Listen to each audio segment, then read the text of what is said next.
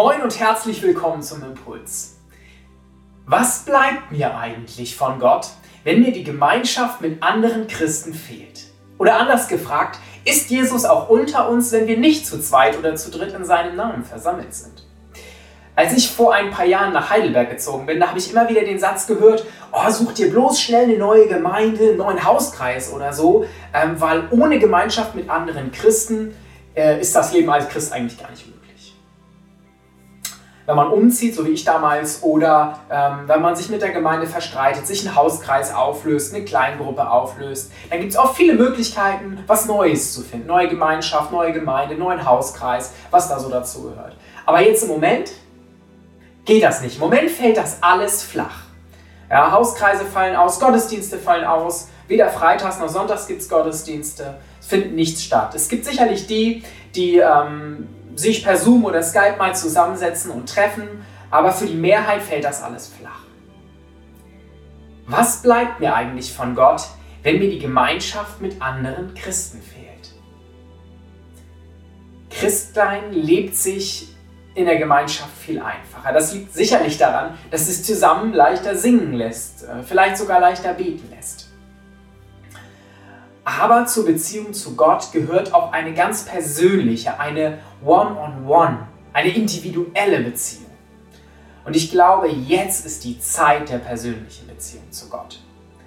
Denn genau deshalb nennt Jesus uns in Johannes 15, Vers 15 Freunde. Da steht, ihr seid jetzt meine Freunde, denn ich habe euch alles gesagt, was ich von meinem Vater gehört habe. Jesus nennt uns Freunde. Und das tut er, weil er eine persönliche Beziehung zu jedem von uns sich wünscht. Ich habe mich letztens gefragt, wie lebe ich eigentlich meine persönliche Beziehung zu Gott? Ganz ohne andere. Und ich möchte euch ermutigen, euch genau diese Frage auch mal zu stellen.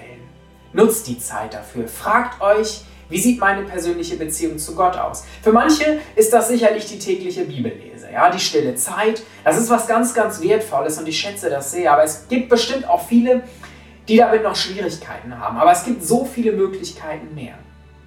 Das kann zum Beispiel die Losung sein. Jeden Morgen ein Vers, das reicht schon vollkommen aus als Impuls.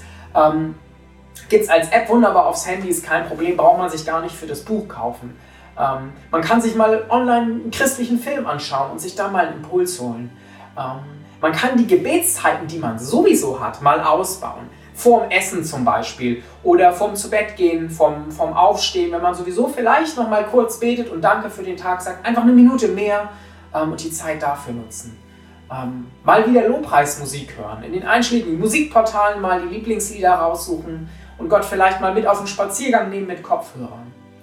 Ähm, man könnte mal wieder mit Gott kreativ werden. Vielleicht hat man jetzt mal Zeit, mal wieder den, den Aquarellkasten auszupacken, die Malsachen rauszuholen oder mal wieder ein Lied zu schreiben oder Lobpreis zu machen, mit Gott kreativ zu werden, vielleicht Gott einen Brief zu schreiben. Ihr seht, es gibt unendlich viele Möglichkeiten und sicherlich ähm, hat jeder da seine, seine persönliche Präferenz.